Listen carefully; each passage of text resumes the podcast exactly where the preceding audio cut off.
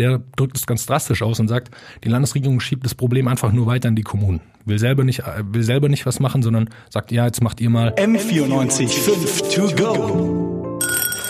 So ist der Eibacker. Na, zum Gleichern. Ich war letztens mit dem Zug unterwegs und bin nach Österreich gefahren und genauer gesagt nach Wien. Und sobald der Zug über die deutsche bzw. österreichische Staatsgrenze ging, hatte ich auf einmal WLAN im Zug und konnte super surfen im Internet und das ging eben in Deutschland nicht. Und ich habe mich dann auch gar nicht drüber gewundert, irgendwie trotz, dass ich es nicht so kannte, war es ganz normal. Ich habe es einfach angenommen und als ich dann ein paar Tage später zurück nach Deutschland kam, habe ich eben sofort gemerkt, dass es nicht mehr so gut ging und das ist irgendwie so ein allgemeines Problem. Man hört nur die Leute meckern über Funklöcher und im Zug geht's WLAN nicht und da geht das nicht. Und irgendwie finde ich, hängt Deutschland da so im europäischen Vergleich oder vielleicht sogar im weltweiten Vergleich ziemlich hinterher. Aber das soll sich jetzt ändern. Und darüber reden heute Jonas Bayer und ich, Marie Resch, im M945 Podcast to go. Jonas, was soll sich denn da ändern oder was soll passieren? Ja, du hast es gerade schon gesagt, in Deutschland gibt es einfach immer noch viele Funklöcher. Äh, erstaunlich eigentlich, dass es im Jahr 2019 noch gibt. Aber die bayerische Landesregierung versucht jetzt so ein bisschen auf eigene Faust ein Investitionsprogramm, ein Förderprogramm, kann man sagen, einzubringen. Ähm, 20 Millionen, um das soll es gehen, äh, bringen sie ein. Da können sich die Kommunen oder die Gemeinden darauf bewerben, um selber eben so einen Funkmasten aufbauen zu können, den die Mobilfunkanbieter eben nicht überall aufbauen. Dazu muss man wissen, okay, wir haben alle diese Lizenzen verkauft und die Anbieter haben sich verpflichtet, solche Masten aufzubauen, aber eben nicht zu 100 Prozent. Sie müssen nicht alles abdecken, sondern nur einen Teil. Und äh, das heißt, an Orten, wo eben nicht so viel los ist, wo nicht so viele Leute leben, lohnt sich finanziell für diese äh, Anbieter nicht. Und deshalb äh, versucht jetzt hier der Staat, in dem Fall Bayern, äh, das Land Bayern einzugreifen, genau. Okay, also das gilt jetzt erstmal nur für Bayern nicht deutschlandweit. Richtig. Ist das irgendwie, soll da auch noch was kommen oder ist das auch Bayern und Deutschland, ist das ein Unterschied? Weiß man das irgendwie? Also in dem Programm geht es jetzt eben erstmal nur um Bayern, ähm, weil die eben gesagt haben, ja, das kann eigentlich nicht angehen, müssen wir irgendwie gegensteuern quasi, dass, dass man auf dem Land Funklöcher hat, äh, nicht ins WLAN kann, kann ja auch äh, ganz schlechte Auswirkungen haben. Also äh, wenn man irgendwo anrufen will, bei einem Unfall beispielsweise und es hat ein Funkloch, keine gute Situation. Okay. Und wie funktioniert das genau? Also du hast jetzt, glaube ich, gerade von 20.000 gesprochen. 20 Millionen. 20 Millionen, sorry. ähm, und wie, wie, wie geht es als Gemeinde, als Kommune? Was muss man dafür machen? Was für Bedingungen muss man dafür erfüllen? Im Grunde sind die Bedingungen nicht so hoch. Man muss sich bewerben, äh, bei, beim Land eben und äh, bekommt dann Geld zugesprochen. Das sind bis zu 500.000 Euro maximal und auch nur maximal 80 bis 90 Prozent von diesem Funkmast nehmen. Also 10 bis 20 Prozent muss die Gemeinde selber bezahlen. Die Landesregierung spricht dann davon, dass man, oder beziehungsweise genau das Wirtschaftsministerium spricht dann davon, dass die 10 Prozent, die können sich die Gemeinde wieder reinholen durch das Vermieten eben dieses Masten wieder an die Rundfunk äh, Rundfunkanbieter. Das soll quasi so das Finanzierungskonzept von diesen Rundfunkmasten sein. Äh, Rundfunkmasten sage ich, Mobilfunkmasten. Mhm. Jetzt, wir haben vorher jetzt äh, über Funklöcher gesprochen und dass es in Deutschland echt noch ein bisschen schwierig ist, jetzt in dem Fall in Bayern.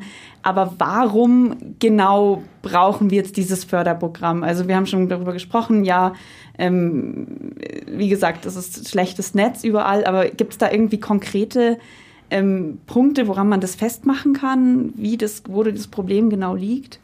Also man kann schon sagen, dass in der Privatisierung liegt natürlich ein Problem. In den Verträgen, die die Rundfunk, äh, die Rundfunk, die äh, Mobilfunkanbieter unterschrieben haben, ist eben, die sind nicht dazu verpflichtet, 100 Prozent abzudecken, 100 Prozent der Aushalte und ICE und Autobahnstrecken, das ist so ein bisschen da drin verankert.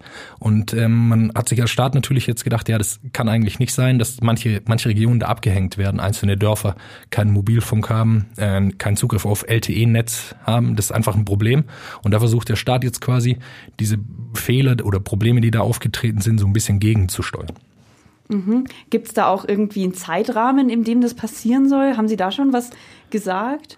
Also es soll bis 2021 soll es deutlich besser werden. Das ist natürlich eine sehr kurze Zeit. Ähm, denke ich, muss man jetzt erstmal abwarten. Okay, ja, das wäre ja schön bis 2021, ja. aber so wie man es kennt, dauert es dann ja doch immer so ein bisschen länger. Gibt es dann noch weitere Lösungsansätze, was alles gemacht und verändert werden soll? Also die Opposition ist natürlich nicht so zufrieden mit dem Programm, gerade die Grünen und die SPD. Die stellen vor allem National Roaming in den Raum. Das ist ein großes Problem. Das heißt, wenn zum Beispiel eine, ein Mobilfunkanbieter so einen Masten hinstellt dann ist er nicht dazu verpflichtet, einen anderen auch über den senden zu lassen. Also man, die stellen sich vor, wenn irgendwo ein Mast steht, von egal welcher Firma, dann hat jede Firma das, jede andere Firma das Recht, über diesen Masten gegen Geld natürlich senden zu dürfen. Das ist aktuell nicht der Fall. Herr Aiwanger von den Freien Wählern hat es im Wahlkampf versprochen. Bisher gab es dazu aber noch nichts. Und das ist natürlich ein großer Kritikpunkt von, von den Grünen und der SPD gerade mit denen ich im Vorfeld auch gesprochen habe und äh, die wollen, wollen das natürlich als, als wichtige Maßnahme sehen, um, um das noch weiter ergänzen zu können. Mhm. Magst du mir noch für einen Laien jetzt ganz genau mal erklären, wie das mit den Mobilfunkmasten funktioniert? Wenn du sagst, das National Roaming funktioniert eben nicht bei uns, wie funktioniert das? Wie kann man sich das jetzt mal ganz einfach erklärt vorstellen? Im Grunde wie eine Antenne, die sendet. Also jede, ähm, überall müssen, müssen diese Sendemasten stehen, über die wird dann der Mobilfunk verteilt, die haben eine gewisse Reichweite und jeder Mobilfunkanbieter hat seine eigenen aufgestellt. Deshalb hat man, äh, man kennt es, wenn man mit einem Freund unterwegs ist oder einer Freundin und die hat ein anderes Netz, ähm, hat man oft, hat die eine gar keinen Empfang und die andere sehr guten Empfang. Und äh, das hängt eben damit zusammen, wer an welcher Stelle seine, seine Masten aufgestellt hat.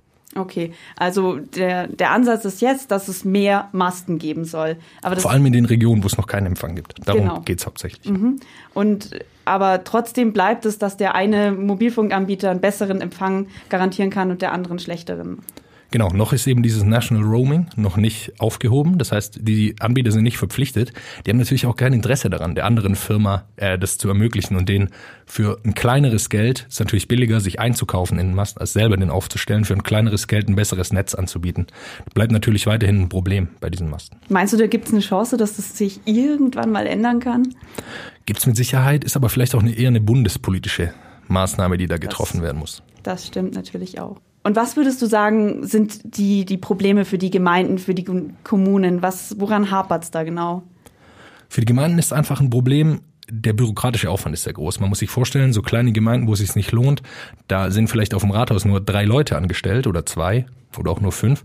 Und da diesen Aufwand ist natürlich sehr groß, diesen Antrag auszufüllen. Also es ist nicht einfach zwei Seiten, wie man es äh, vielleicht gemacht hat, wenn man Mitgliedschaft in der Bücherei äh, unterschreibt, sondern das ist einfach viel Aufwand, muss viel viel ausfüllen, viel recherchieren, sich gut auskennen. Und das für die kleinen Gemeinden sagen auch die äh, die zwei von den Grünen und der SPD, mit denen ich gesprochen habe, ist der Aufwand sehr, sehr groß.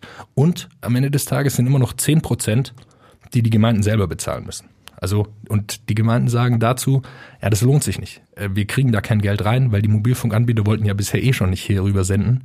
Das heißt, äh, die sind nicht sicher, dass sie dieses Geld wieder reinbekommen, wie es die Landesregierung eben vorgerechnet hat. Okay, also würdest du schon sagen, dass die kleineren Gemeinden da immer noch äh, im Nachteil sind gegenüber den größeren, die jetzt da mehr die Chance haben, von diesem Förderprogramm zu profitieren, oder? Genau, Benjamin Ajay, der ist eben von den Grünen, mit denen ich gesprochen habe, der drückt es ganz drastisch aus und sagt, die Landesregierung schiebt das Problem einfach nur weiter an die Kommunen. Will selber nicht, will selber nicht was machen, sondern sagt, ja, jetzt macht ihr mal, kümmert ihr euch drum, habt ihr ein bisschen Geld äh, und dann könnt ihr versuchen. Und das Risiko ist natürlich immer noch bei den Gemeinden. Ja, klar, das klingt nachvollziehbar.